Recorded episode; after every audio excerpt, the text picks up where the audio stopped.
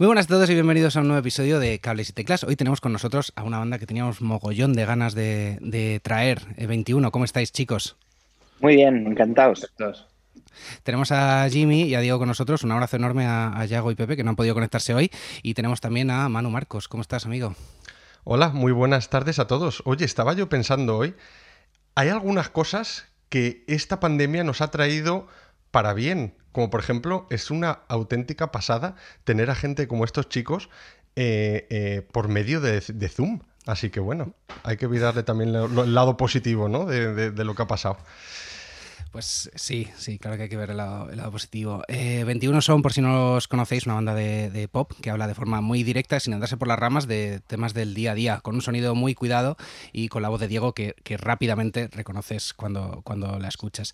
Desde su primer disco, Nada Parecido, en 2015, no han parado de trabajar, sacando singles, colaboraciones, un nuevo disco en 2018 que se llama Gourmet, y ahora tienen nuevas cositas de las que hablar, ahora entraremos en eso, pero son de esas bandas que se lo han currado mucho desde el principio por cuidar ese sonido y llevar cada día más gente a los conciertos. Eh, chicos, ¿queréis hablemos un poquillo de esos, de esos inicios? Sí, encantado, claro. Sí, ¿Sí? para adelante. Pues, eh, eh ¿cómo, veis eh, cómo ha cambiado la cosa desde ese momento? ¿Cómo era la presión que, teníais y que, y hacíais eh, por redes sociales y, demás para, para, traer gente a los conciertos? toda la chapa. Yo creo que por redes hemos dado... creo que no hemos creo que lo único que no hemos hecho ya porque nos parece del, peor gusto posible es la chapa por WhatsApp, que al menos a mí me parece lo más abyecto que existe, eh, pero sí que hemos, hemos pedido a los fans que vinieran a los bolos eh, por Twitter públicamente, privadamente, por Instagram, hemos invitado a todo el mundo por Facebook, o sea, eh, nos hemos presentado todos los concursos que había, hemos hecho cosas muy locas. Que, no sé, ¿tú te acuerdas de alguna, allí? Hombre, yo os conocí eh, pidiendo un crowdfunding para grabar un disco que ya habíamos empezado a grabar. ¿Cierto?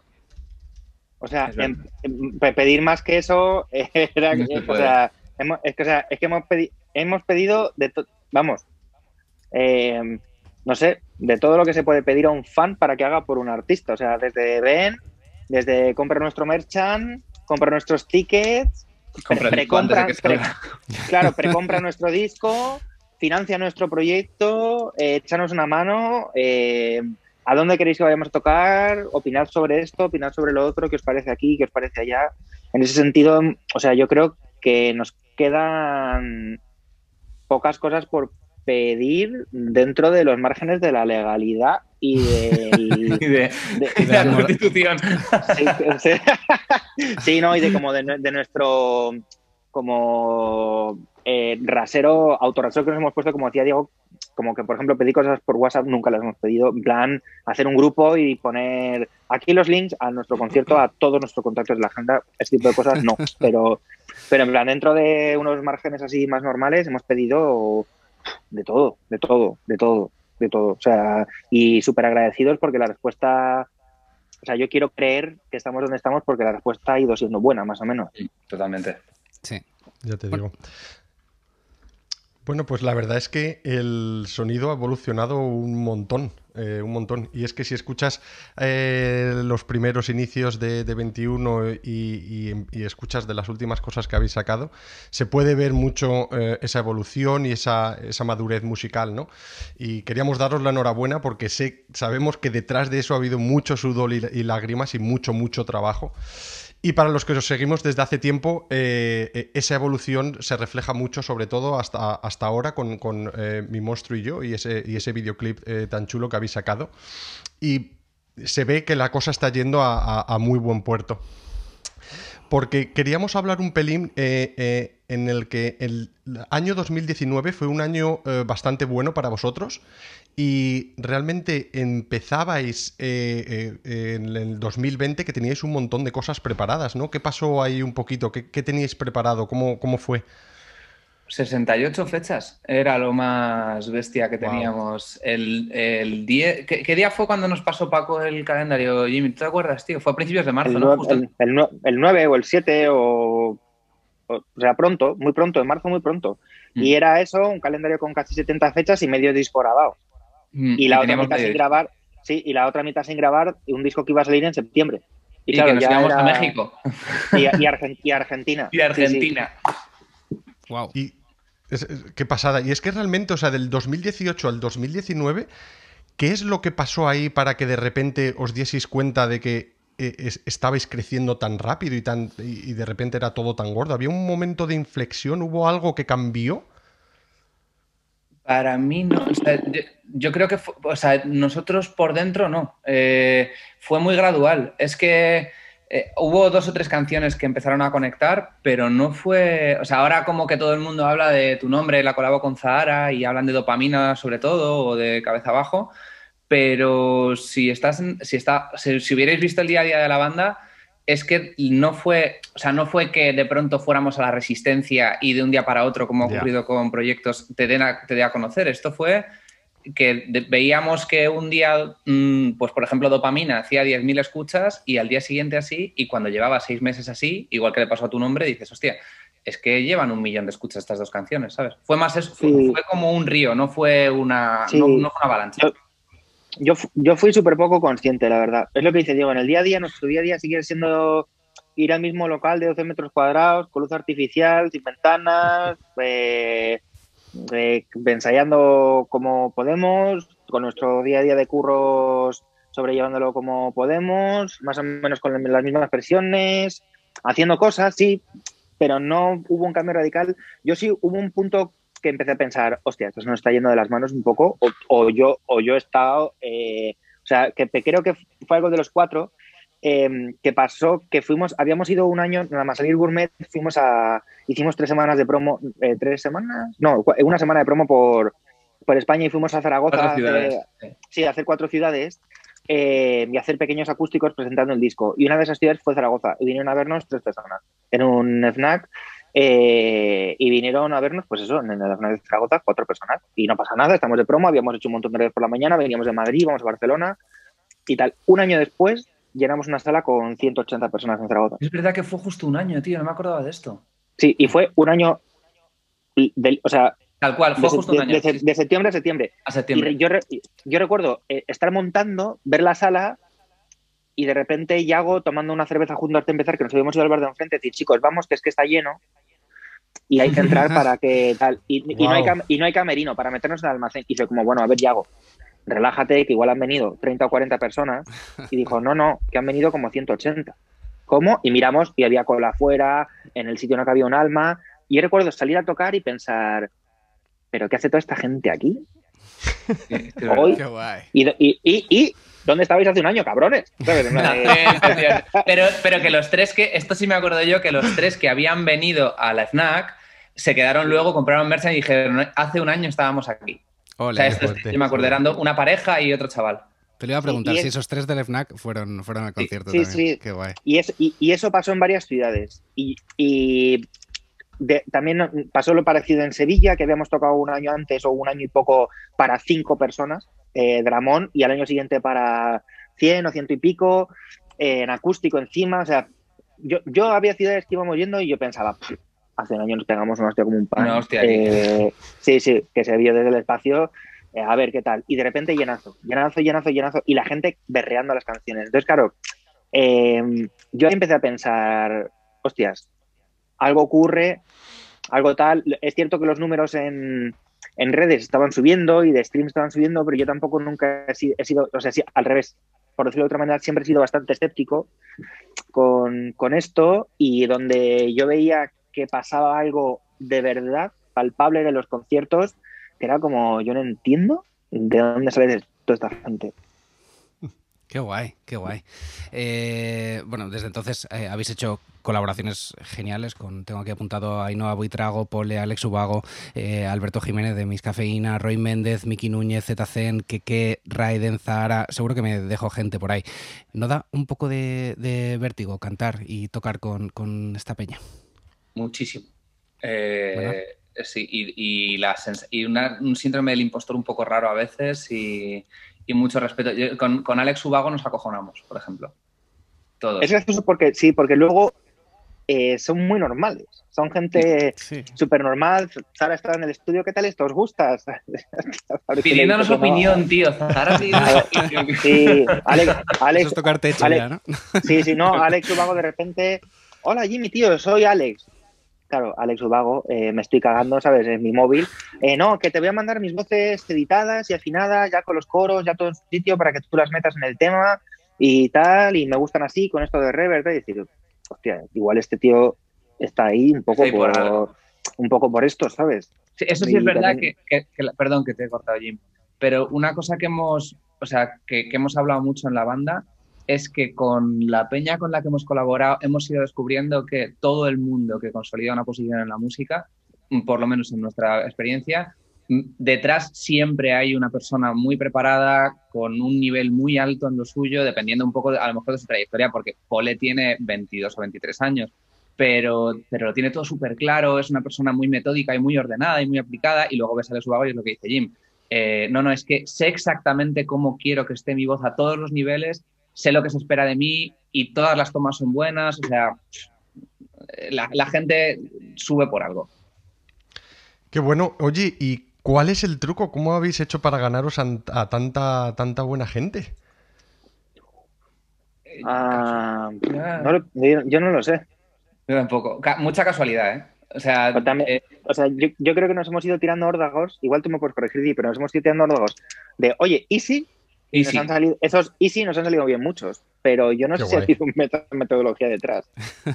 bien merecidos. Ha, habido mucho easy, es, es, verdad, porque pues en el caso de Alex que hablábamos antes, eh, fue la coña de que como íbamos a hacer una versión muy sacada de contexto de una canción que era un reggaetón eh, y era un dúo ya en la original, dijimos, oye, si, si esto lo hicieran en España, ¿quién lo haría? ¿Sabes? ¿Y de qué manera? Y, se nos ocurrió a Alex porque le habíamos conocido en unos premios como tres meses antes. Alex es divertidísimo, habíamos estado de risas con él, habíamos hablado, él nos conocía. Eh, cosa que ya nos abrumó en su momento, y surgió así. Luego, con Zahara, por ejemplo, sí que nosotros siempre hemos sido muy devotos y muy fans, y eso sí que buscamos eh, intentar hacer esa canción con Zahara y le mandamos el tema y contestó y que le y, ella dijo que le flipó el tema y decidió entrar. Mm, es hacer una estrategia, toda colaboración yo creo que tiene algo de, estrategia porque siempre la haces para algo, ¿no? Al fin y al cabo tú... Y porque eh, piensas, y piensas con quién te gustaría hacerlo. Eso, es, eso es. Ese es el componente de que siempre piensas eh, a quién ves ahí, si quieres hacerla y por supuesto ayuda a la escala de la canción, pero tiene que sumar. Y, y esa siempre ha sido la premisa. Y hay cosas que hemos hecho por darnos el gustazo. O sea, de hecho, todas las pijamas son una paja que nos hemos hecho nosotros para gozarla y para divertirnos. Pero. Qué guay. Qué guay. Pues que sigan viniendo más, claro que sí, son eh, bienvenidas. Bien, guay. Antes comentábamos un poquito lo del tema de las redes sociales y os quería hacer una, pequeñita pregunta porque es que realmente yo creo que en todos estos últimos años han, cambiado un montón eh, eh, nuestras vidas, ¿no? Realmente no estamos descubriendo aquí nada nuevo, pero es que vosotros sabéis utilizarlas muy, muy, muy bien y es que no es que haya muchas noticias últimamente, porque la actualidad es bastante deprimente y es, la que hay de, las noticias, ¿no? Em, pero eh, creo que vosotros os habéis sabido adaptar y, cambiar muy bien a, cómo han ido ocurriendo las cosas durante el último año y pico. y sobre todo todo el tema de la tecnología las plataformas y demás. Por cierto, decir eh, vuestro perfil es arroba 21music. Eh, si nos estás escuchando, vete a echarle un ojo porque son súper divertidos y siempre tienen mogollón de cosas ahí eh, guays que ver. Y queríamos preguntaros, ¿os han dado realmente las redes la visibilidad que queríais tener? Uy, qué buena pregunta.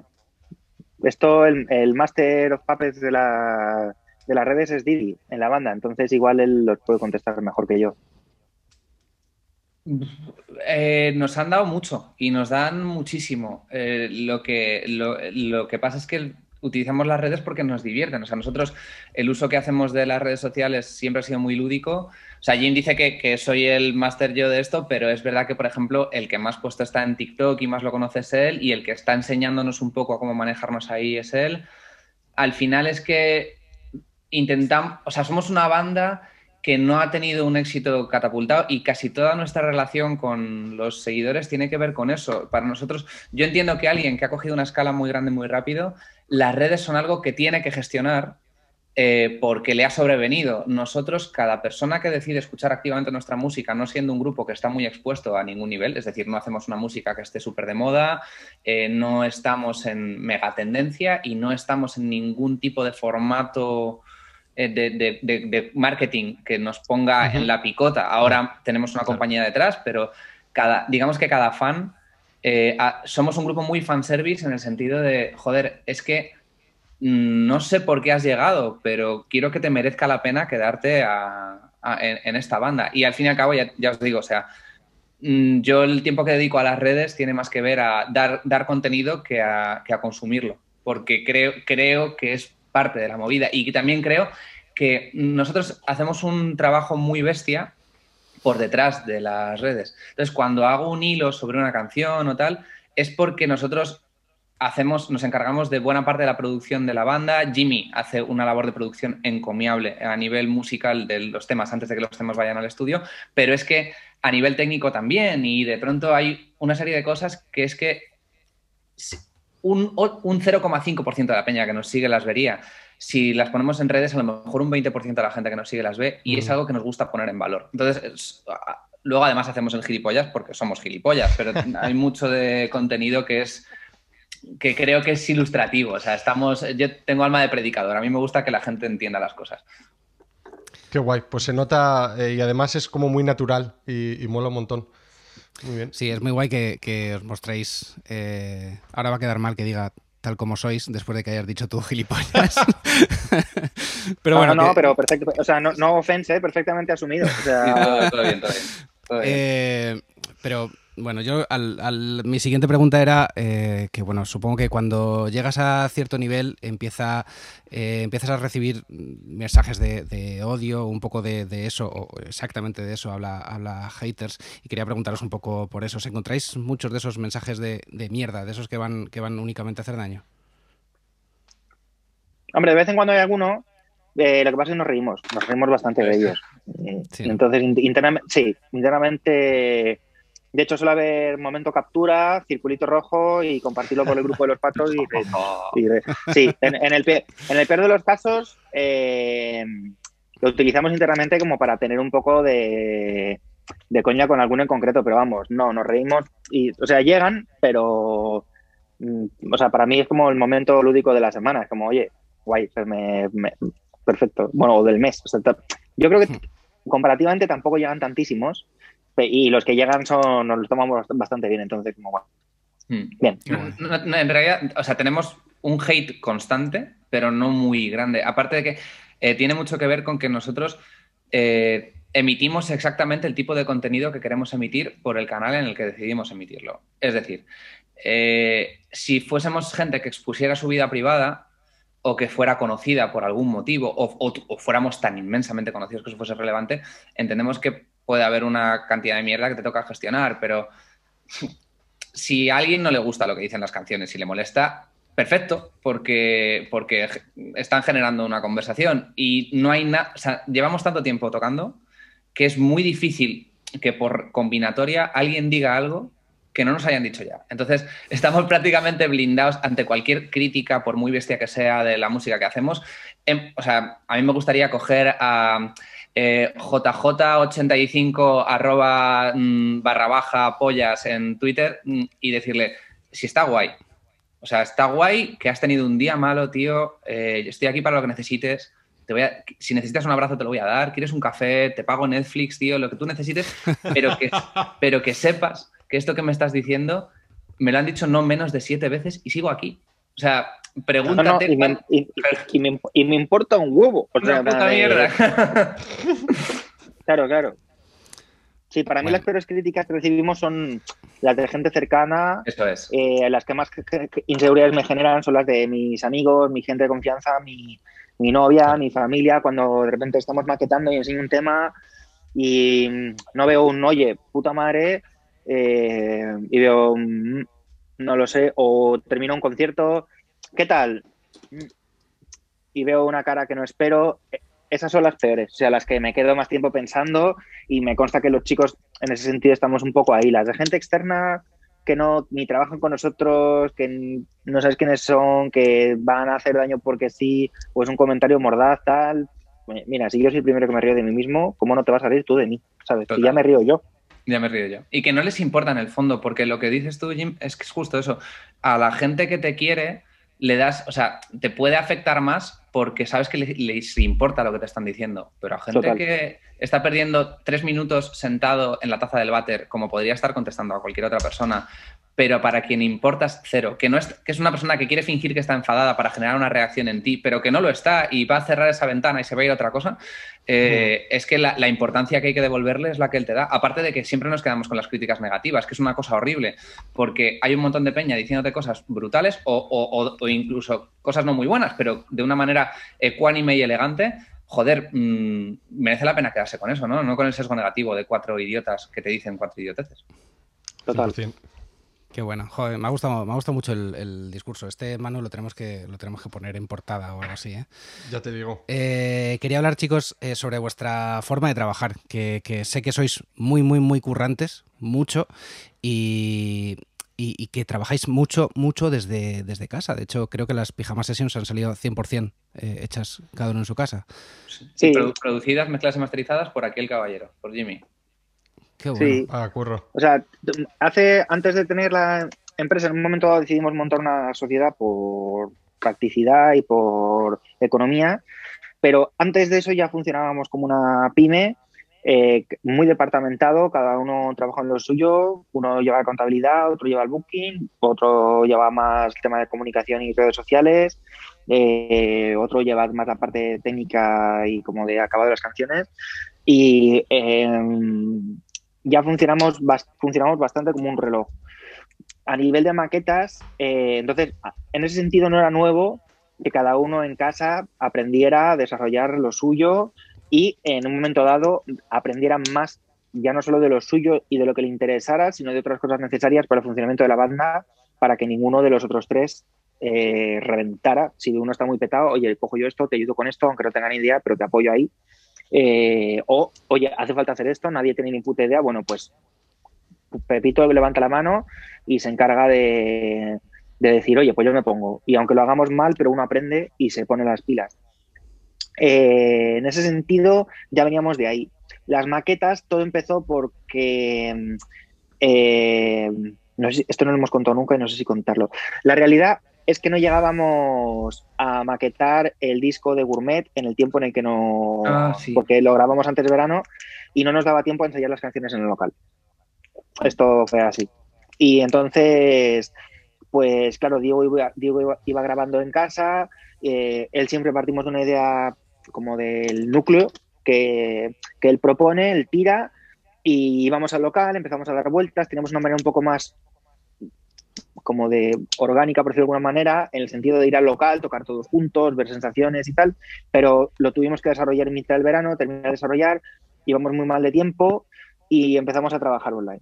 Pepe empezó a mandar baterías desde casa, ya empezó a grabarse, aprendió a grabar, empezó a grabarse los bajos, luego Pepe, ellos trabajan todos con Reaper, yo les metí en Logic, ahora algunos en Reaper, otros en Logic, eh, y entonces hemos desarrollado una manera bastante cómoda para los cuatro en la que eh, Diego propone una idea, cada uno lo, yo lo monto, lo, se lo tiro a cada uno, cada uno me manda lo que tiene, yo lo monto, reviso, se lo mando al que toca, me manda lo suyo, yo monto, reviso, mientras tanto a lo mejor Diego puede ir avanzando en otra cosa, yo puedo ir avanzando con las guitarras, si falta algo, sobra algo, tal, ponemos en común con un grupo que tenemos solo dedicado a ver las canciones eh, ponemos en común, si hay que hacer retoques, yo mando, me rebotan, entonces es bastante peloteo a cuatro bandas de manera bastante orgánica, natural, intentamos decirnos lo mismo que nos diríamos en el local, pero de manera más polite, un poco más... Mm, sí,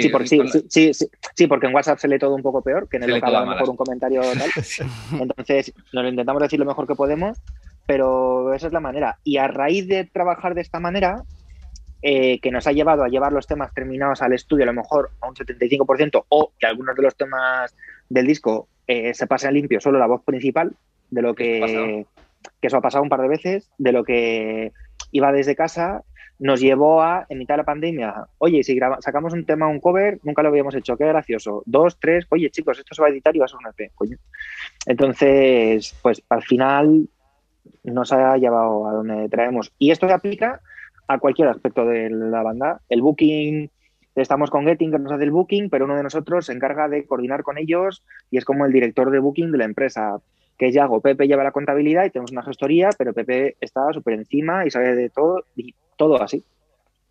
Joder, me flipa, me flipa esa, esa, esa comunidad, no sé, mola, mola mucho esa pequeña, pequeña empresa, mola mucho. Sí, es mucho trabajo, tienen, tenemos muchas aficiones internas por esto, o sea, posiblemente seríamos un poco más felices o, un bastante más felices eh, dejándonos hacer y deshacer, pero también es cierto que eso o sea, ese modelo no sabemos hacerlo. O sea, ninguno de los cuatro ni es partidario ni sabe eso de dejarse llevar y de que alguien me lo haga y yo mientras estoy en una isla tomando una daiquiri. Entonces, como no sabemos... Hay, un motivo además para, perdón que te corte Jim, para hacer esto eh, que, es pragmático, que es que la, esta industria tiene mucho que ver con cómo funciona la industria de la música. Aquí en la industria de la música raramente nadie apuesta por ti o mucho o mucho tiempo. Entonces, eh, es verdad que es una manera ingrata de currar, en tanto que echamos muchísimo tiempo a. O sea, vamos, Jim lo ha dicho perfecto, somos una empresa currando y trabajamos como una puta pyme. Somos, de hecho, somos socios al 25% de 21, esto es literal. Eh, pero la cosa es que hay sorpresas, esto permite que hay la mayor parte de las sorpresas no nos las llevamos. Una cosa que hemos visto a lo largo de los años con muchos compañeros es que esta industria, por su idiosincrasia, eh, da muchos problemas pues porque hay muchas cosas que no sabes, que se hacen, no a, decir a tus espaldas es feo, pero es un poco a tus espaldas, ¿no? Presupuestos que se cierran y no sabes de dónde vienen, apuestas que son cuantificadas en una relación que tú no conoces y cuando y llega un momento en el que cuando tienes que abrir eh, la situación y tienes que ver cómo lo tienes, dices, hostia, es que no tengo ni idea de lo que está pasando, de todo lo que no es la música. Cuando coges eso por banda y llevas un control, por supuesto, curras mucho más, pero vuelvo a lo que, lo que he dicho antes de, los pros. Es que un día que estuvimos hablando con Juan Aguirre de Amaral hace muchos años, no sé si te acordarás, Jim, fue en el estudio. ¿eh? Sí, en el estudio grabando nada parecido. Eh, Juan Aguirre sabía todo de su movida. Cuando hablamos con, con, Rafa y con David de Hombres G, de pronto ellos saben todo de su movida. Un día que, el día que conocí a Leiva y le pregunté un poco, el tipo controlaba todo y nuestro sistema en concreto que empezamos a currar como muy, muy a lo bestia los cuatro, viendo cómo curraba Izal. Que Izal, eh, quiero poner en valor que probablemente son la banda más trabajadora de la industria de la música. Son unos tíos que estaban llenando eh, WeThings y Alberto, eh, recuerdo en una fiesta, en un agape por la tarde, diciéndonos, no, me tengo que ir porque tengo que cerrar la contabilidad de la gira. Y es como, hostia, a tu escala te estás cerrando la contabilidad. Esto da una pista de, de cómo es conveniente vivir. Y el tipo, esto que estoy diciendo yo, está clonado de lo que nos dijeron ellos. Y creo que tienen razón, porque luego alguien apuesta por ti dos años, pasan dos años, no creces al ritmo que esa apuesta se esperaba y entonces tienes una mano delante y otra detrás. Y eso no te lo puedes permitir si quieres trabajar en la música. Qué fuerte. Qué bueno. Eh, la verdad es que es una pasada. Eh, nunca había escuchado eso de trabajamos como una pyme. Y claro, es que al fin y al cabo eh, es súper eficiente y vosotros sois profesionales. Es que es, lo que es. Qué bueno, tengo un mogollón de preguntas en cuanto a la manera de trabajo, porque me ha, flipado lo que estabas contando ahí. Em, y quizás mi, mi primera va a ser el tema creativo.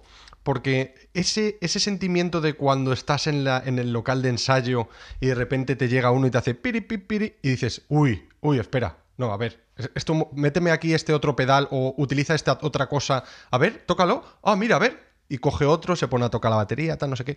¿Cómo hacéis para encajar esas cositas, ese feedback? Pues hablando y buscando referencias muchas veces, eh, muchas llamadas de teléfono y mucho cantarnos por teléfono eh, oye, nada, yo veo esto, tal, sí, sí, sí, sí. Esto va por aquí, esto va por aquí. Yo... Sí, de hecho, hoy Diego me mandó dos referencias cojonudas, que la... no, las voy a dar, no voy a hablar nada, pero la movida ha sido, imagínate esto, y me ha mandado un link de un tema, eh, en cuanto a forma, como en cuanto a vestido, o sea, vestido así, pero la sensación de este otro. y tal. Y en realidad el tema que, que yo he escrito es este. Y suerte como lo interprete. Claro. Entonces, claro, eh, igual es un poco, mm, eh, puede parecer muy abstracto. Lo cierto es que nosotros nos va más o menos bien eh, y hemos conseguido lograr un grado de eficiencia majo. También es cierto que aunque nos cueste más, parece más que cuesta arrancar. aunque cueste más arrancar, luego llegas al estudio con las cosas muy claras. Por ejemplo, claro, yo no grabo, o sea, yo no toco una guitarra o Diego no graba un teclado, no toca un teclado ahí en el local y tal, no, yo grabo para los temas a lo mejor 20 pistas de guitarra, claro. que son luego las que van en el disco. Y cuando llegamos al estudio es, no, espérate, déjame escucharlas, que voy a ir pasando a limpio una a una las que ya hay, porque son las, ¿os gustan? Sí, pues son las que va a haber. Donde no, no tengo que llegar allí a inventar nada. Diego graba hasta los coros. Entonces realmente eh, luego es llegar a pasar muchas cosas limpio. Pepe muchas veces llega a pasar lo que ya sabe que tocó y cómo y por qué ese bombo está en este sitio y no en este otro, y ya hago igual. Entonces, muchas, o sea, aunque pueda parecer como más laborioso, eh, luego es cierto que de otro sitio eh, te quita, te, quita mucha presión y mucha incertidumbre de, hostia, ¿cómo va a quedar en realidad? Sí, que al final son horas de estudio y, mejor, quitarse de ahí que de trabajo en casa. Y, la, la diferencia de una maqueta medio bien terminada a una grabación de móvil de local a, todo el mundo le ayuda a saber más o menos por dónde va a ir. Desde nosotros cuatro, desde nosotros cuatro hasta nuestro manager, hasta la compañía y tal. Que el salto no sea de la noche al día, deja tranquila a mucha gente. A mucha gente en el proceso. Claro. tengo, tengo tres ejemplos de esto eh, que está diciendo Jimmy, puestos en tierra. Eh, nosotros tenemos un, o sea, trabajamos con unos productores de fuera esencialmente para dos cosas que haya una opinión de fuera para cuando nosotros nos estamos arrancando los pelos entre nosotros de veo esto por aquí o no lo veo, que eso sí que se da mucho en esta banda, de, de discutir una idea y decir yo lo veo aquí, yo no lo veo aquí, que es de donde salen cosas cojonudas, o sea, con Anhelo fue súper enriquecedor, yo veía el tema aquí, Jimmy lo veía aquí y nos quedamos como por aquí, pero, pero fue un mes y medio de trabajar. Y es bueno que en última instancia haya alguien que dice, oye, entre vuestros cuatro puntos de vista, quizá yo que lo veo más naturalizado, digo esto.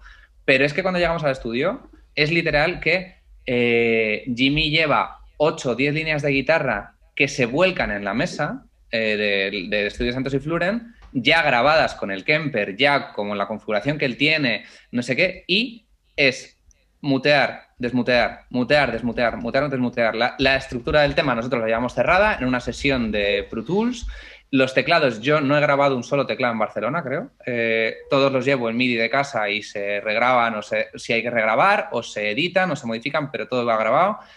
Y nos permite haber grabado un disco de 14 temas en 16 días, que es lo que hemos hecho en Barcelona. O sea, hemos grabado Ahora bien, el trabajo que llevábamos previo era una puta locura. O sea, eso, ese es el primero. Y el segundo es, cuando hablamos de los correos, Ahora nosotros tenemos mucha más presión, tenemos más medios, o sea, podemos irnos a Barcelona a grabar un disco, nos han dado esa posibilidad, pero a cambio, aunque no nos lo digan todos los días, se espera que la movida vaya bien y que mole y que esté guay.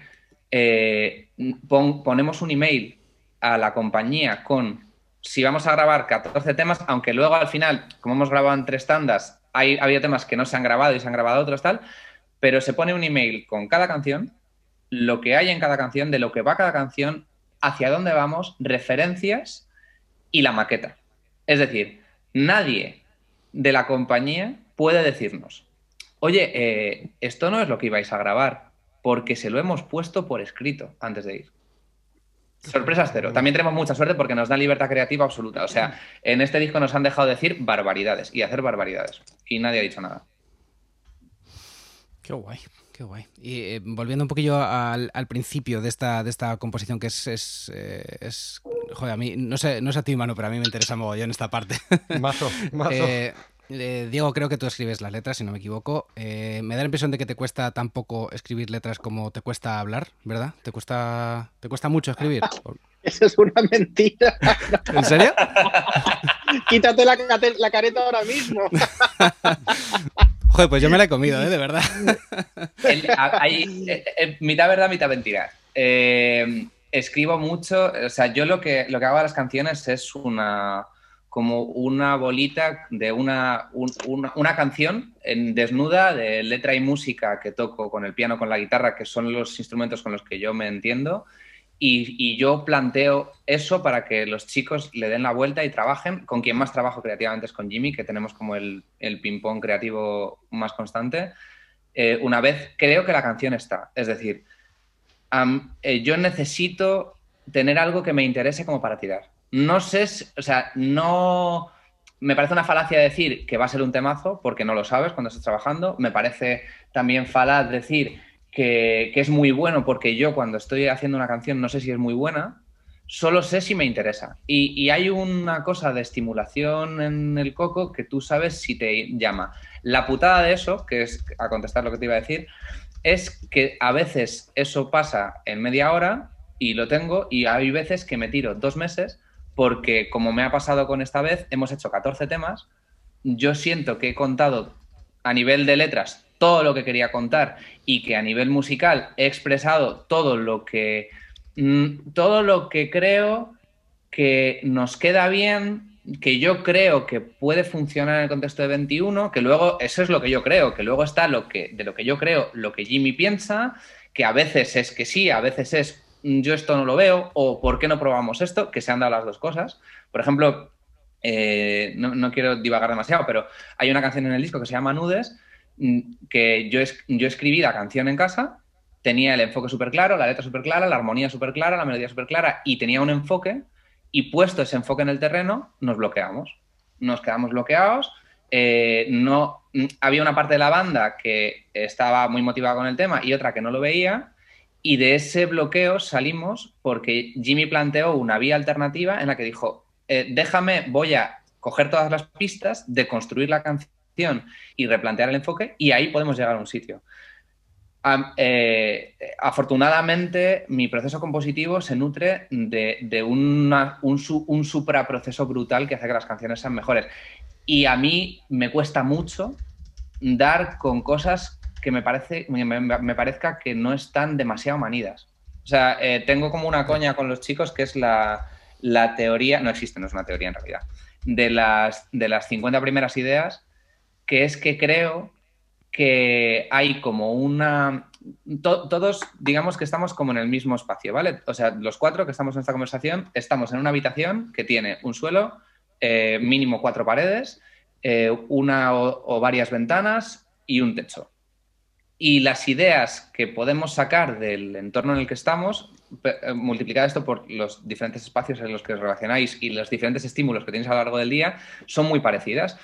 La mayor parte de las personas tomamos café por la mañana, cogemos o un vehículo o un medio de transporte, nos movemos a un sitio, vemos un cielo, vemos un coche. Entonces hay como una serie de X, digo 50, pero es una broma, hay una serie de ideas que todos tenemos, hay una serie de, de armonías que todos estamos escuchando todos los días eh, hay como un par de progresiones armónicas que todos escuchamos todos los días, un par de frases, ideas, lugares comunes, conceptos que todos desarrollamos y creo que las buenas canciones empiezan a salir cuando has desechado las 50 primeras, porque las 49 anteriores eh, son las que tenemos todos. Todos accedemos como al mismo sitio, al, al mismo bagaje y es cuando vas a sitios, o no sé si a sitios diferentes, o adquieres un enfoque diferente, o propio en el que tú de pronto encuentras algo que es guay. O sea, yo nunca hubiese utilizado el 1-4-1-5-6-4 como lo hace Bad Bunny y es una progresión súper manida, pero de pronto él ataca eso, le pone, le pone la letra más naif que te imagines y el cruce de esas dos cosas cantadas por él con una mínima picardía le lleva a un sitio que a mí no me hubiera llevado jamás. Pues eso es lo que a mí me parece que es dificilísimo y por lo que cada día me cuesta más enseñar los temas a los chicos hasta que no siento que digo, bueno, con Jimmy ha pasado hoy. desde enero yo he escrito 12 o 13 temas, pero creo que 9 son una puta mierda. Y hoy me he atrevido por primera vez a enseñarle los tres que me parece que están bien a Jimmy. Y es el primero que los escucha. Jimmy, ¿son buenos? Sí, sí, te lo he dicho. a mí me gustan, o sea, a mí me han gustado. Bueno, pues tanto no te, no te costará escribir, Diego. Si, si, si le has pasado a, estos chicos 12 temas, vamos, 12, 9, eh, que tú pensabas que estaban, que estaban ahí, que estaban potables, tanto no te. No, no, lo, que le, o sea, yo creo que no es que le cueste escribir, sino lo que le cuesta es pasar un autofiltro de que esté lo suficientemente bien como para enseñárnoslo. Ya, ya, ya, te entiendo. Y, luego lo que sí que cuesta es que eso encima pase el nuestro, de los cuatro, y, que llegue, a un sitio y que eso llegue a salir a la luz. O sea, no sería la primera vez que un tema maquetado se queda fuera, full. Un tema full maquetado, no, mira, no. De este disco 4 y no se van a reutilizar además. O sea, eh, claro, es que esto, es, o sea, esto es una merienda de negros, con perdón por la barbaridad del, del chiste, pero esto es que yo luego creo que algo está guay y ha pasado que se lo enseña a los chicos y es como, ah, no lo sé. y, es que con eso no puedes trabajar, porque con la sensación de que alguien no está flipado y, es comprensible, porque luego la energía que te devuelve esa persona que tiene que echarle horas y horas al tema, pues es que es normal. Yo entiendo que si a mí no me gustara una canción que me enseña un compañero, es que no puedo trabajar con ella. Es que es una cabronada. Y eso y ha pasado. Pero también provoca que lleguemos a sitios increíbles. Vamos, dos casos, Anhelo y Nudes de este disco, se han, han generado mucho debate interno, pero han salido creo que dos de las mejores canciones que hemos hecho nunca gracias a ese debate interno. Y eh, me interesa saber también cómo, cómo, llega en ese primer momento el tema en cuanto, en cuanto a estructura, de, decir, eh, ok, tengo, tengo esta letra, tengo estos, eh, estas estrofas, estos estribillos, y está ya definido eh, casi hasta la duración del tema cuando tú la pasas por primera vez. Mm, no solo no, sino... no, yo, creo que, yo creo que sí que es un estándar. Mm, eh, más o menos, si el tema empieza la voz del tirón o hay una intro, eso sí que suele estar definido. También que va a haber estrofa y estribillo uno, o sea, estrofa, estribillo. A veces le, preguntamos, oye, ¿planteas que van a ser dos estrofas? O el estribillo, ¿cuándo queremos que mm. empiece si antes o después? Y él sí que lo suele tener, eso sí que lo suele tener más o menos claro. Eh, y luego, que eso en algún momento se tendrá que repetir, o sea, mínimo dos estrofas y dos estribillos en un tema, que si no, eh, eh, los temas durarían un minuto. Y ya luego, muy al final, depende de la sensación que nos dé, ya vemos si hay que hacer un final, va un solo o no hay un solo, pero hay un puente, cuánto tiene que durar el puente, se me hace monótono, no, el tema va como un tiro, funciona, no funciona, ok. Pero intentamos hacer intro aparte, A, B, A, B, a ver qué tal. Para empezar a currar, sí. sí. y Diego, aunque sea incluso repitiendo la letra, o sea, aunque la letra de la estrofa de la, de la primera maqueta más primigenia sea la misma, pero por lo menos nos da un poco de sensación de a ver qué tal, cómo puede evolucionar el tema, hacia dónde va, de qué manera. Ahí también un poco, eh, corrígeme si me equivoco, yo, pero yo creo que, más o menos sí que funcionamos así, que, de cuánto más puede exprimir a lo mejor la temática, antes, antes de que vuelva a llegar el estribillo, que al final eso sí que es una repetición literal de, o sea, la letra sí que se repite, se suele repetir igual igual, excepto cuando hay temas que no tienen estribillo, como también nos ha pasado. Eh, entonces, eh, más o menos suele ser así. Y ya luego, cuando ya tenemos como un básico básico, eh, ya vemos lo que falta y dónde lo colocamos y un poco con la tijera, pues hacemos y, hacemos y deshacemos, ordenamos y desordenamos, que es la ventaja de trabajar online y digitalmente. Claro, es que es, es muy difícil de contestar la pregunta porque a mí una cosa que, me, que el primero que me la enseñó fue Jimmy cuando ocurrió con nosotros como productor y, o sea, tengo que decir que a mí el contacto con Jim me ha hecho mucho mejor músico y me ha dado como una dimensión eh, mucho más detallada del, del, proceso del desarrollo de las canciones y de muchas otras cosas, pero en este caso, y una cosa que me dijo es que hay que darle a la canción lo que pida.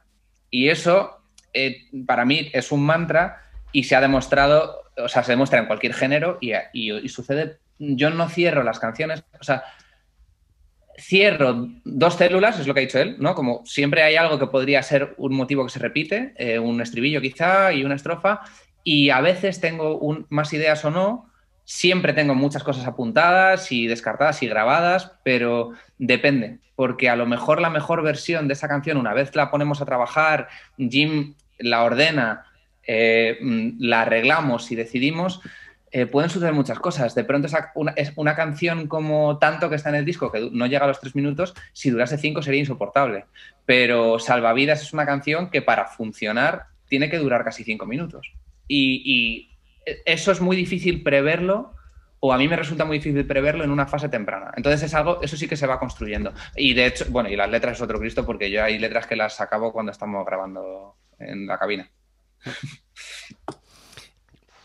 Wow. Em, tengo un montón más de preguntas, pero creo que, me, parece me, produce muchísima curiosidad saber, em, después de tantas horas de trabajo y, y, tanto, pues lo que decís, el toma, oye, no, mira, te mando esto, te mando lo otro. Me gustaría saber un poquito más el lado técnico. ¿Qué, herramientas exactamente habéis utilizado y si tenéis algún consejo? decir, chicos, esto nos ha cambiado eh, nuestra vida digital. Es que, claro, esto no, nos hemos avisado, pero Manu, aparte de batería, es informático. Eh, ah, perdón, sí. Ahí lo dejo. un poco friki. Eh, bueno, el mundo portátil, o sea, poder trabajar desde cualquier sitio, cada uno en cualquier sitio, es como lo que más nos ha cambiado, digamos, la perspectiva. Yo, si queréis, puedo entrar en un desglose de plugins y de mierdas, pero y de cacharraje. Pero realmente eh, yo creo que lo que más nos ayuda a ser tener unas herramientas comunes. Eh, mira, hubo un momento que sí que hizo un poco clic, porque al principio era un poco más cristo ordenar todo el proceso de maquetar, que fue cuando Pepe se instaló el Logic, que, es uno, yo utilizo Logic y Pro Tools para maquetar y cosas rápidas, sobre todo Logic. Em, cuando Pepe se lo instaló, hizo un clic porque empecé a compartir con él sesiones enteras. Yo le mando la sesión, él me manda la sesión, importo pistas, no hay que hacer bounces, eh, trabajamos, nos pusimos de acuerdo en qué metodología vamos a utilizar los dos el battery. Entonces, él aprendió a programar con battery, te mando el, archivo MIDI, o sea, la sesión con los MIDIs y una carpeta de mis samples para que tú sepas tal. Si tú modificas, me lo mandas de vuelta para trabajarlos de la misma manera. Con Diego paso parecido. Eh, como, como hacemos como tal, hemos peloteado a veces pistas, a veces sesiones de Logic, a veces archivos MIDI. He utilizado este plugin, este plugin, este plugin, que yo tengo también, lo abro, lo configuro, o oye, yo he utilizado este y este, o quiero estos sonidos. Yo, ah, pues yo tengo un plugin que funciona así. Eh, entonces, digamos que ponernos de acuerdo sobre qué herramientas y que sean más o menos comunes, antes de yo darle como la última vuelta, que ahí sí que sí, como que me remango y un poco los chicos me dejan toda la libertad del mundo para hacer y deshacer. Eh, eh, o sea, a nivel de sonidos, por ejemplo, sí que es cierto que es algo que ha cambiado bastante. cambió, fue un antes y un después, un poco. Total. Y, y, hay una cosa que, aparte de, bueno, la carpeta común de Dropbox, eh, bueno, sí. Volcamos en un sitio común, las, nomenclaturas estén muy claras, como cualquier proceso digital.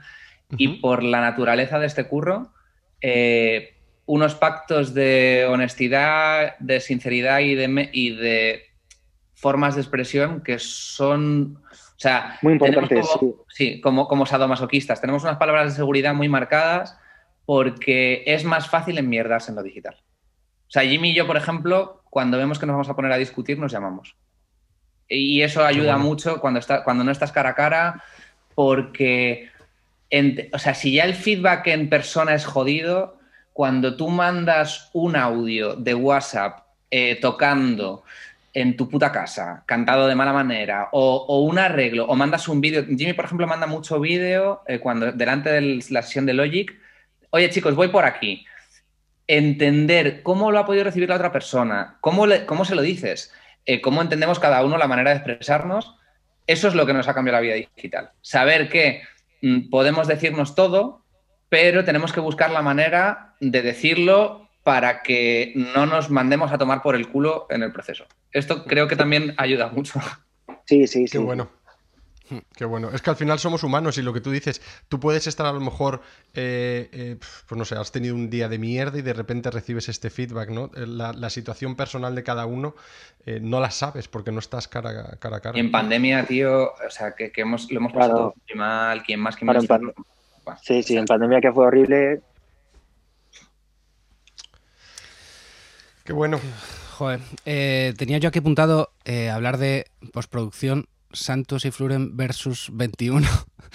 Eh, eh, claro, eh, mi, pregunta va, encaminada a, cómo les llegan los temas a, Santos y Fluren, qué, diálogo hay ahí, qué se aprovecha y qué no, que un poco hemos hablado de, esto antes, pero llegan realmente definidos los temas como para que no quede espacio a la invención o hay luego detalles o, lo pues tiran abajo? Y, ¿cómo, es, ¿Cómo es esa parte? Pues mira, desde el principio se estableció con ellos un proceso en el que ellos no hacen preproducción, también un poco por... Todo empezó porque íbamos con muy poco tiempo y con un presupuesto muy justo y veníamos de otra ciudad y ellos no se podían encerrar en el local con nosotros y ellos tenían una carga de trabajo eh, alucinante. Entonces, claro, ante eso fue lo que os contaba antes de que nosotros nos tuvimos que poner a maquetar los temas de manera digital porque no llegábamos a ensayar y teníamos, queríamos llevar, intentar llevar asegurado todo lo que pudiéramos porque no sabíamos cómo iba a ser la primera vez que trabajamos con ellos. Y esto luego ya es algo que se quedó. Entonces, ellos no solemos hacer preproducción con ellos, ellos reciben los temas, yo intento siempre que sea una semana antes o cinco días antes de ir a grabar eh, para que puedan escuchar. Eh, y la realidad es que yo eh, al principio no era tan metódico, una vez viendo cómo iban las cosas, sí que empecé a instar los chicos a intentar llevar grabado todo lo mejor posible. yo intento que las guitarras que llevo puedan ser definitivas, de hecho, a lo mejor se quedan la mitad, de las guitarras que llevo. Qué guay. Sí, eh, las voces de Diego a lo mejor se quedan un 20% de voces con efectos, picheadas, cosas raras, editadas que ya llevamos, ya se quedan. Eh, y se pasan limpio las principales y los coros eh, que sí que necesiten de, una mejor calidad de grabación. Las baterías sí que se suelen pasar limpio, pero los samples que llevamos son nuestros y no solemos buscar allí samples.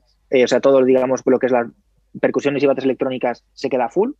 Los bajos tocados sí que se quedan a limpio, los programados algunos y otros no. Y los sintes se añaden, se añaden cosas, eh, pero los sintes que llevamos se suelen quedar el 100%. Claro, es que nosotros eh, es clave que no hacemos pre, pero ni antes de ir al estudio, ni en el estudio. Es decir, ya el, sistema que hemos adquirido para este disco entero es que lo que llega allí, nosotros montamos una sesión y se utiliza tijera si o sea, ellos ya trabajan con unas canciones en términos de este estribillo, cogemos este bloque y lo ponemos dos veces, oye, a lo mejor aquí falta una parte, probamos a tal, pero, pero sí, sí, va muy... Subimos un, subimos un punto a la velocidad o no.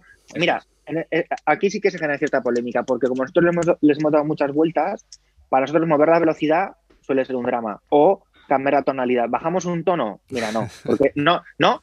Y habitualmente suele ser porque lo hemos probado. Claro. Tenéis la, versión 1 en la que cantamos en si bemol, otra en do, otra en si. O sea, podéis elegir sobre el catálogo. Claro, claro, claro. Vaya, curros pegáis, tío. Claro, entonces, como, como, hemos estado, como hemos estado ahí, tengo, tengo las herramientas para decirte que no. No, por esto, por esto, por esto, por esto, y porque tal, entonces va a ser en re, o sea, sí o sí. Entonces, a veces eh, hay un trabajo como... Es, eh, es, estimulante también porque llegas al estudio, ellos son dos super máquinas y están súper vivos, entonces le dan play al tema, escuchan y entonces nos ponemos a debatir las primeras sensaciones que ellos les dan, que para nosotros, claro, son sus sensaciones súper manidas, que a lo mejor llevamos dos meses con ellos. Eh, y entonces empezamos a debatir. Pero ya te digo, de qué se queda y qué no, suele ser quedarse bastante y ellos lo que hacen es eh, ven una, ven eh, por hacer un símil así muy, muy grosso modo, ellos ven eh, el plano de una casa perfectamente decorada una, maqueta o una obra con los colores puestos en las paredes, en plan, de esta pared tiene que ser verde. Y este, el techo tiene que ser azul, con tres habitaciones, el baño tiene que estar con este alicatado y tal. Y ellos como que lo terminan, donde dicen, vale, el verde va a ser en concreto este, esto hace falta repetirlo, esto no, esta voz tal, oye chicos, ¿qué tal si damos dos vueltas aquí, hacemos esto un metro más grande para allá y esto un poco tal, la ventana en vez de aquí aquí, porque tal, y nos lo ayudan a terminar de... Ah, y, que, que, suene, claro, yo mezclar las maquetas le echo un rato y ellos hacen un proceso de mezcla full con equipazos, sonidazo, todo bien, y entonces como que hacen que todo esté como tiene que estar. Este, esta, este, como esta, este control tan grande que tenemos sobre las canciones, no es tanto por la obsesión de currar a lo bestia, sino por que la, hemos, tenemos muy comprobado que la identidad artística de un grupo, de un proyecto, ¿no? de un grupo, de un solista, de quien sea, mm, o la construyes tú o la construye el productor, pero no, no es algo que ocurra entre medias. El productor trabaja con la canción, el formato, trabaja con el disco, el álbum, pero lo que hemos visto es que los productores, y vuelvo a citar a Jim, siempre dejan lo suyo en tu disco. Todo lo que tú claro, todo lo que tú no tengas claro lo van a hacer ellos. Hay decisiones que sin duda nosotros nos viene de puta madre que se tomen desde fuera, pero claro, hay otras que son formales e intrínsecas. O sea, si, nosotros imaginamos que somos eh, un tipo de banda, una banda, que buscamos un sonido al que hemos aspirado, el que hemos tocado en nuestros cacharros y que deseamos, y ya nos hemos currado intentar sonar a determinado sitio, a lo mejor no llegamos, Jimmy el que más, ¿no? Pero no llegamos a sonar tal cual queremos, pero la dirección la entendemos, ¿no? Si de pronto nos flipa un tema de eh, esto es literal, nos, nos, encanta un tema de los Rodríguez y nos encanta un tema de Astromae, y de pronto una canción sentimos que lo que estamos buscando está en algún punto entre los Rodríguez y Astromae, mm, hay una búsqueda que queremos hacer nosotros en la dirección hasta que estemos a gusto que por temas de presupuesto y de tiempo es imposible que el productor haga por ti allí, porque no tenemos dinero infinito para estar en Barcelona trabajándolo. Entonces, hay una serie de decisiones que más que decisiones, hay una serie de caminos que hemos explorado durante semanas hasta que llegamos ahí, porque queremos saber si nos queda bien el traje que buscamos ponernos, que es, literalmente lo que ha pasado. Porque ojalá pudiésemos estar en, en el estudio en Barcelona para cada tema cinco días, pero es que tenemos día y medio para cada tema. Qué fuerte. Eh, y es que me estaba mirando y era una de las cosas que decíamos al, principio, eh, que se nota mucho el sudor y lágrimas y ese pedazo de trabajo que viene detrás de, lo que estáis sacando. Es una pasada, o sea que eh, sí, la verdad es que me encanta, sobre todo porque aquellos que, vuestros seguidores, vuestra, audiencia, que sepan lo que hay detrás, ¿no? Que no, que no todo es tan sencillo. Y me gustaría, habéis hablado un poco de sonidos y juraría que no soléis llevar amplis en directo. Hace mucho rato que no, pero, de, manera muy consciente y totalmente pensado. Sí, sí. Esto me, explota la cabeza, me flipa. Eh, ¿cómo, ¿Cómo hacéis realmente? Bueno, esto fue, todo empezó porque eh, Diego en un momento dado eh, tenemos un amigo que diseña pedales y trabaja con Orange eh, y diseñó una copia de una C30 en formato pedal pequeñito. El TAE se llama Dani, que le mandamos un besazo desde aquí. Eh, y, a mí me, flipó tener una opción B para los conciertos que llevaba siempre en la maleta de los pedales por si el ampli petaba o que me ha pasado un millón de veces, por si el ampli del backline del festival de turno no me molaba, yo tengo un plan B ahí que lo pincho y sé que funciona y que suena más o menos siempre bien. Entonces, Diego se lo compró eh, estuvimos los dos llevando ese sistema una temporada. Yo en un momento dado, eh, a raíz de recomendaciones de amigos y de gas personal, eh, me compré un Kemper que ya sí que sí fue el no vuelvo a llevar ampli en directo nunca más en mi vida.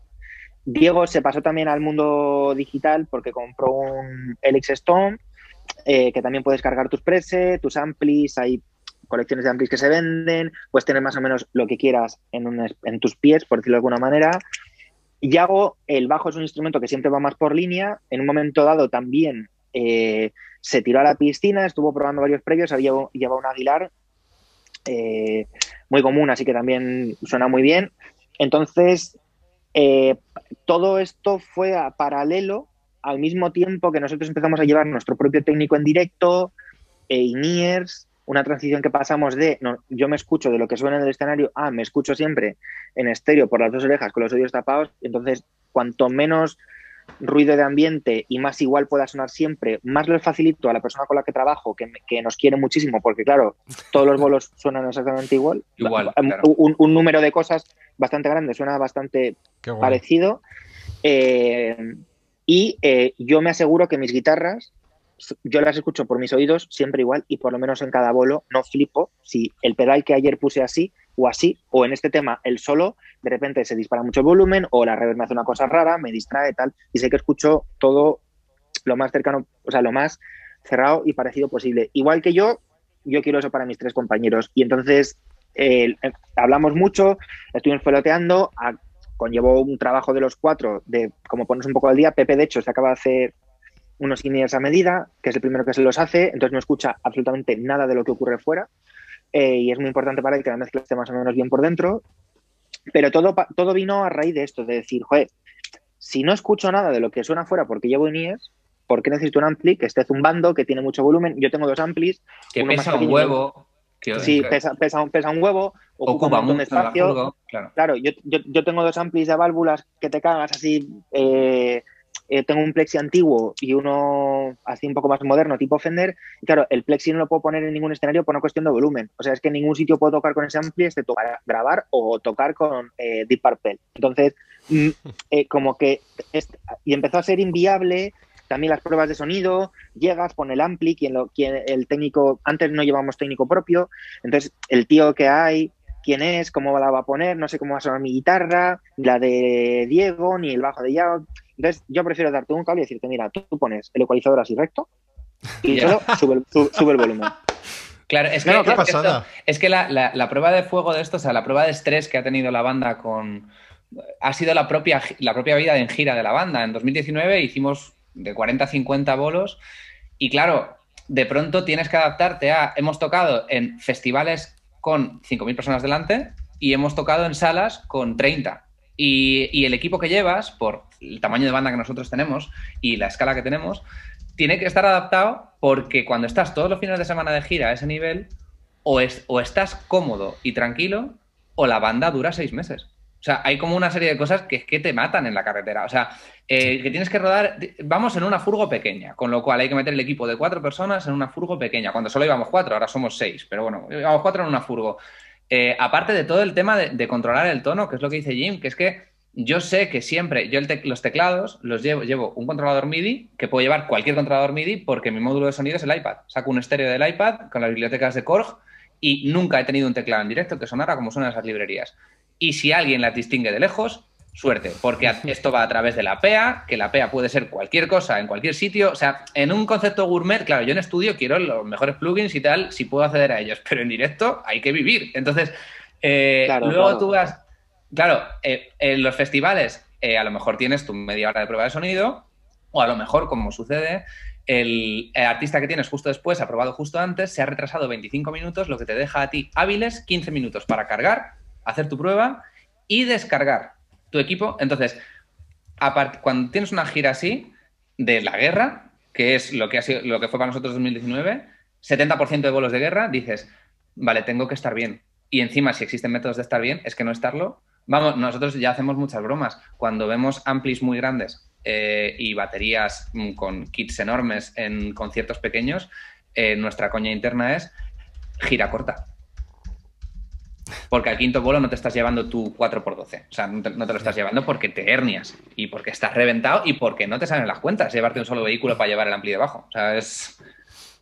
No, no, está claro, está claro. Y mientras, mientras podáis hacerlo así, es la verdad que una manera genial de, organizaros, de, cargar menos, de generaros menos estrés, como dices, y, joder, de, siempre, igual, que es muy sí, o sea, es, es, cierto que yo soy bastante quisquilloso con esto y yo persigo a los chicos. Que flipas.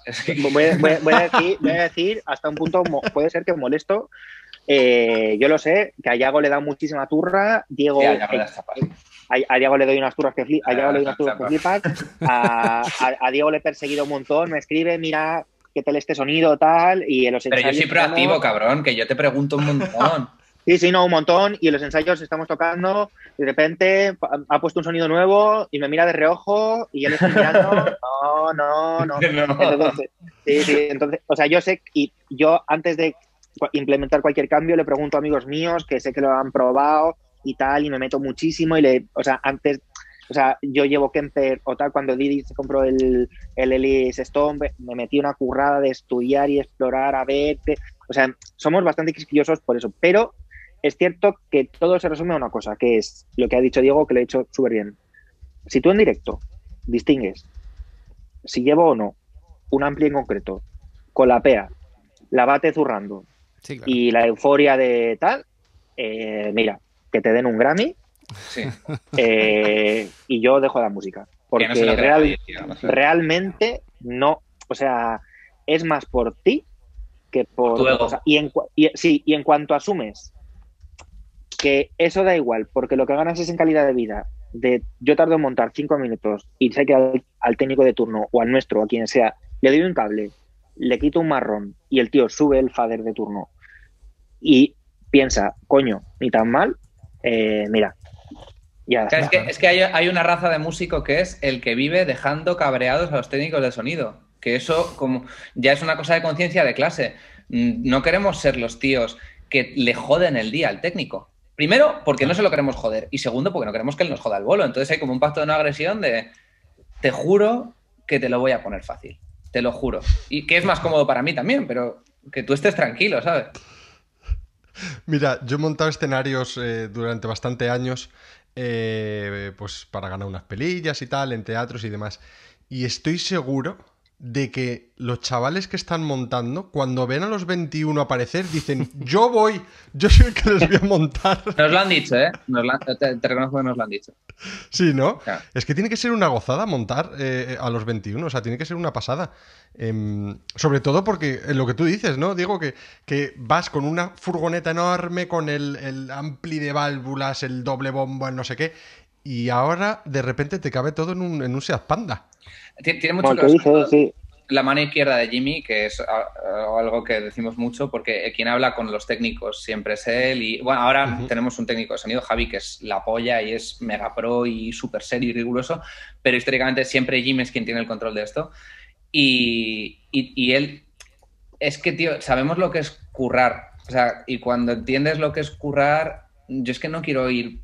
No, no vamos puteando a la peña, es así de sencillo, ¿no? O sea, no Vas a tener que comerte mi bolo una hora y cuarto, una hora y media. A lo mejor ni te mola. Eh, que voy a estar... mira, lo más probable es que sepas, o sea, que no sepan ni quiénes somos, que lleven montando desde las 11 de la mañana, que cuando tú llegas, ellos están con las manos llenas de mierda de haber enchufado cables, montado todo, tal, para que tú llegues y empieces con tu, no, es que mi ampli pone el micro así, es que no escucho esta frecuencia, que necesito que tal. No, mira, vamos a ver. Y que luego cuando tú terminas y te vas a tu hotel o a tu casa, ellos se quedan recogiendo hasta las 3 de la mañana para que se queden solo las tablas o para que el escenario desaparezca de la plaza de turno, del garito, de donde sea. Entonces, realmente, lo mejor que puedo hacer por nadie es decir, mira, fácil, esto es recto, esto es recto, esto así, yo te, o sea, si hace, o sea, yo si hace falta me voy a la mesa y te lo explico para que te sea fácil, pero que sea sencillo. También Cosa para que ellos. Hiciste con el técnico sonido de Campo de Cristana en agosto del año pasado. es, que, es que eso fue. No, eso debí hacerlo yo. Fue, hace tres y fue horrible. al micro. Hola, oye, si me das un segundo, bajo y te cuento esta movida. Un segundito, por favor. Tal, Ah, es verdad, es verdad, eso fue el año pasado. Y te bajas. Es verdad. Sí. Entonces, claro, entonces, eh, cuanto más fácil, mejor. Y si lo pueden disfrutar, pues mira, mejor. Si nos toca un tipo. Sí, eh, que le gusta la música clásica, así, rock clásico setentero y no va a conectar con nosotros nunca la vida, bueno, mira, pues por lo menos que suene medio ahí. Pero. No le jodes el día, tío. Claro, claro. Ya. Qué fuerte. Oye, chicos, no sé si os habéis dado cuenta, pero entre vuestra manera de trabajar y vuestra metodología de cómo lo trabajáis el directo también, vivís en el futuro. Eh, estamos muy eh, pendientes, eso sí que es verdad. Sí, eso sí que es cierto.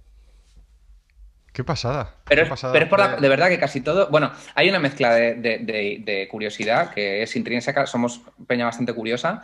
Eh, además, que tenemos a un, a un gourmet del sonido como es Jimmy en la banda, que de verdad que lo digo mucho, pero es una fortuna tenerle. Y, también que es comodidad. Que de verdad hemos sido mucho más tiempo una banda pequeña bueno, somos una banda pequeña, pero, pero somos una banda pequeña a la que le va bien, digamos, ¿no? O sea, tenemos una dimensión que nos permite estar guay y, y están pasando cosas con la banda, pero hemos sido mucho más tiempo una banda a la que iban a ver dos personas, tres personas, cinco personas, que hemos, nos hemos cerrado la gira nosotros con Peña, que no confiaba que fuese gente al garito, con razón, porque luego la gente no iba al garito, hemos hecho locuras, hemos ido, hemos dormido en el coche nosotros eh, por tocar, no hace tanto, hemos, nos hemos quedado a dormir en el estudio durante la grabación de Gourmet porque no teníamos pasta y nos habíamos quedado sin hotel.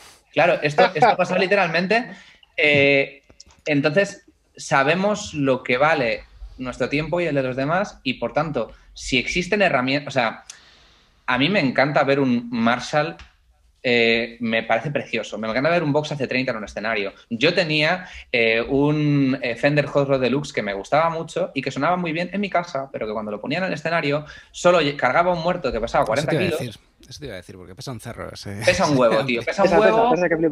y luego, la mayor parte de las veces no sonaba bien No sonaba bien y yo me debatía entre culpar al técnico, el pobre, que tenía cinco bandas porque estábamos en el concurso de bandas de Radio 3 y está puteado porque lleva todo el puto día, o, bueno, e, e, eso era una técnica, que era Pepa, que es una diosa, pero eh, y lleva todo el día y tú, y tú bien, no, mira, es que mi ampli suena así, eh, nunca va a sonar, no va a sonar bien y tú te vas a ir, te vas a ir chinando, vas a cabrear a esa persona, esa persona va a tener luego que estar a los fades para ver si tu voz suena bien con el delay o si tu guitarra está bien ecualizada y va a decir, a este gilipollas, para siempre.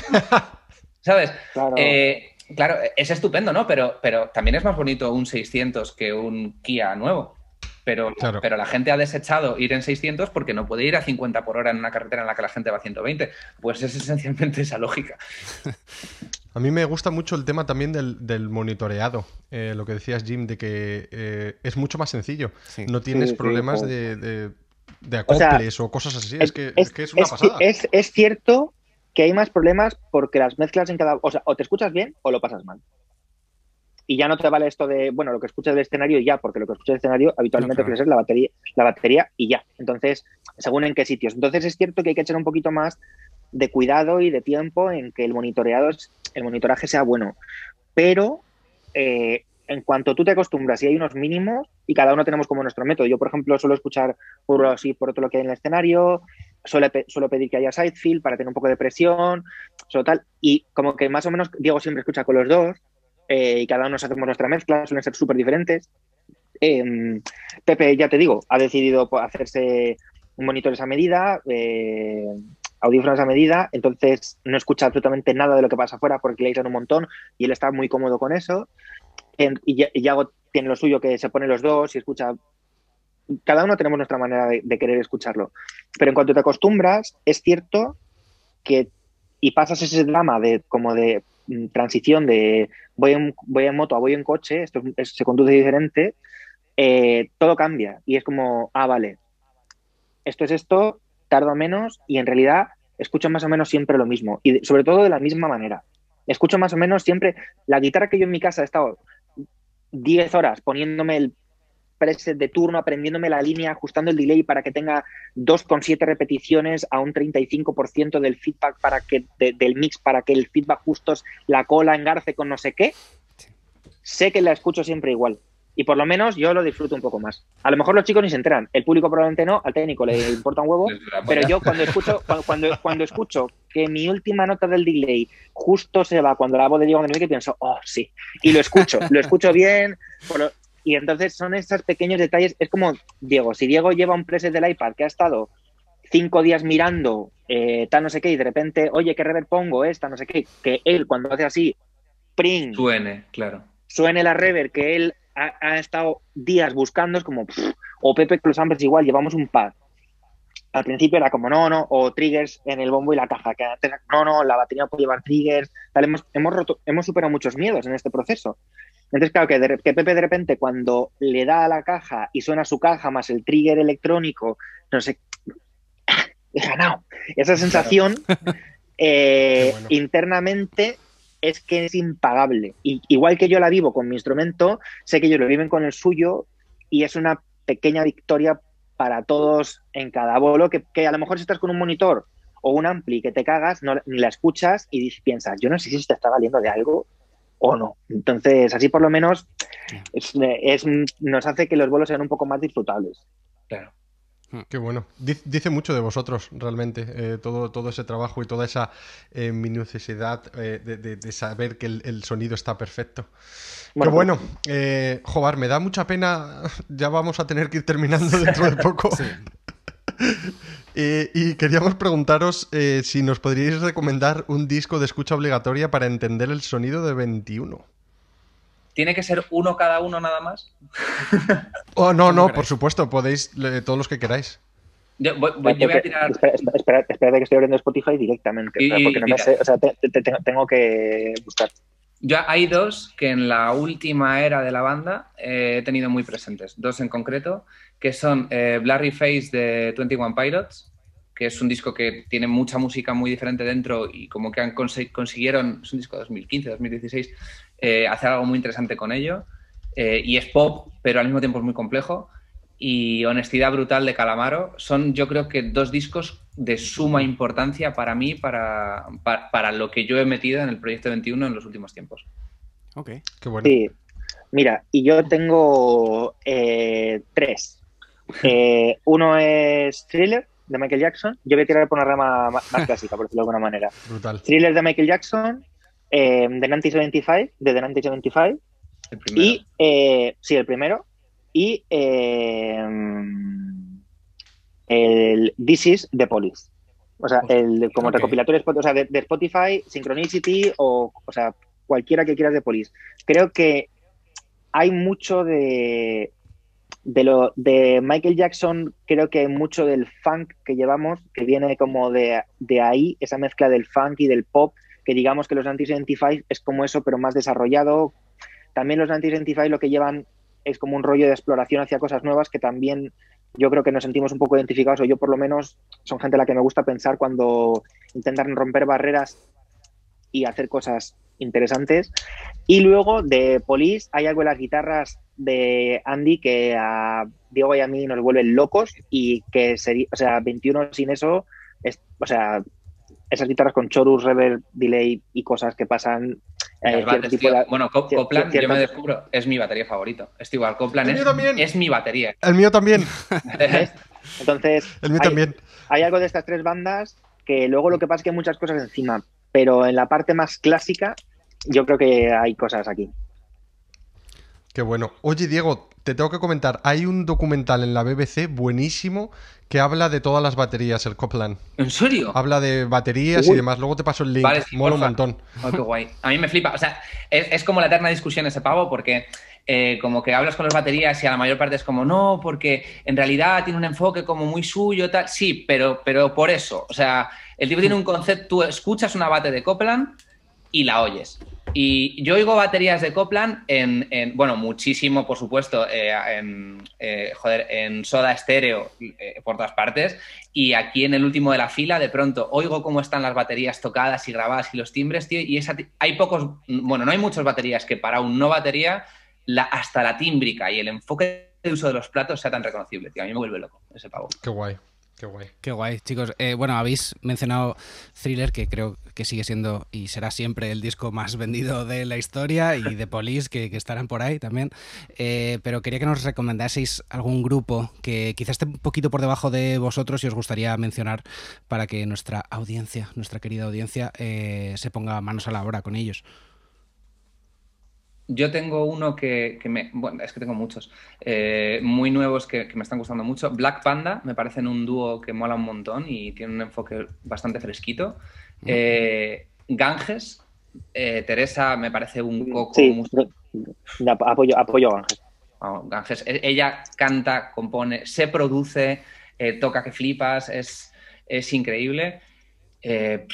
Eh, Biela también está muy guay, a mí me parece que está muy guay. Depresión sonora y yo ya paro que estoy diciendo una barbaridad. Y a mí yo descubrí hace, bueno, hace bastantes años un cantautor, son los dos de fuera, un cantautor polaco, creo que es que se llama Bernhoff, que te lo he puesto muchas veces, Diego, que el tío hace unas cosas increíbles con un looper, él solo con un looper toca que te cagas, canta que te cagas, es muy guapo, todo.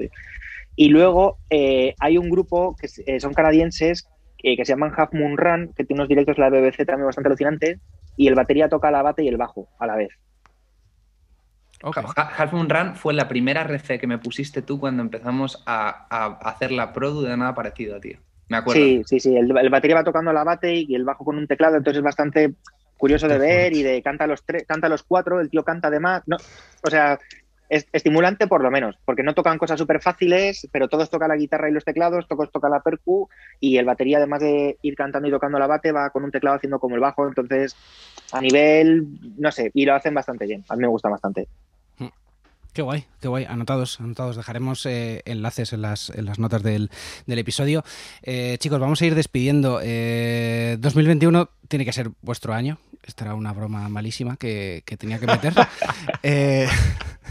presentáis por fin vuestro disco, vuestro disco completo, Corazonada, que, que, se estrena la próxima semana, del que ya se han presentado siete singles, si no me equivoco. ¿Tenéis conciertos a la vista, proyectos que podáis ir desvelando? Bueno, pues el, el, disco sale en tres días. Ya de, ya, claro. ya de ya, hay conciertos en Madrid próximamente que llevamos mucha turra, o sea, llevamos dando turra, bastante turra, bastante tiempo. Eh, esperamos veros por allí. Hay cosas en Valladolid. Eh, joder, qué mala memoria tengo, tío, por no sé qué día vivo. Así, Barcelona. Las dos Rivieras, tenemos dos Rivieras. Las dos Rivieras, Valencia también. O sea, hay movimiento y esperando si no vernos en verano como se vaya pudiendo.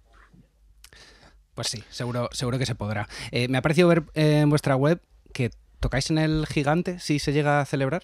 Sí, es, eh, es, el gigante que se lleva reprogramando año y medio. Entonces, si, se, si se hace, está. Es que hay como 30 festivales en España que si se hace, estamos. Lo que no se sabe si se van a hacer. Y luego hay muchos ciclos que es lo que va saliendo y, y en función de lo que haya, vamos tocando. No, no se hizo el Granada Sound, pero se hizo un ciclo de Granada en 2020 y tocamos. No se hizo el Les Arts, pero se hizo un ciclo de Les Arts y tocamos. Pues estamos ahí, o sea, en pandemia es esto lo que hay. ¿Y presentáis mañana un último single antes del disco, si no me equivoco? Sí, señor. Eh, mañana, de hecho, técnicamente esta noche, a las 12, se estrena Nudes, que tiene la colaboración de Mayalen, Chica Sobresalto, y... Ok, qué guay, qué guay. Vamos, all right. Qué bueno, pues eh, hasta aquí el podcast de hoy. Eh, chicos, eh, Jim, Diego, muchísimas gracias por venir. A vosotros. Gracias por invitarnos. Y los que habéis escuchado hasta aquí, también muchísimas gracias y nos oímos en el próximo episodio. Hasta la otra. Adiós. Chao, chao. Hasta aquí el programa de hoy. Si te has quedado con ganas de más, suscríbete en las plataformas de podcast habituales y puedes seguirme en Twitter en arroba cables y teclas.